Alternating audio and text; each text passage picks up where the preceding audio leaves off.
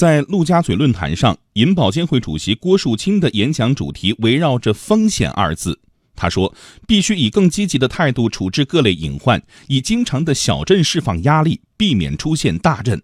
在防范化解金融风险的过程中，要着力解决一些领域的滞后问题。”继续来听报道。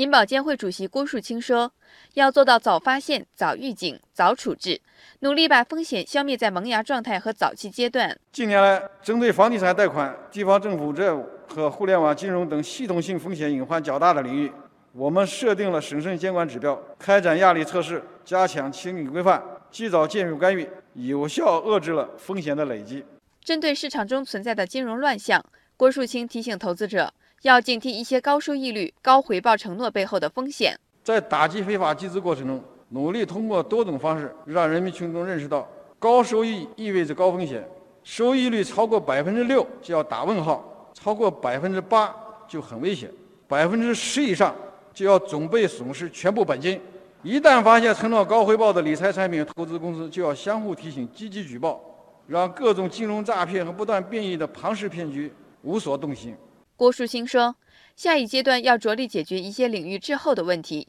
加强薄弱环节，比如加快企业结构调整，妥善处理企业债务违约问题，大力推进信用建设，努力解决违法成本过低问题，合理把握金融创新与风险防范的平衡。”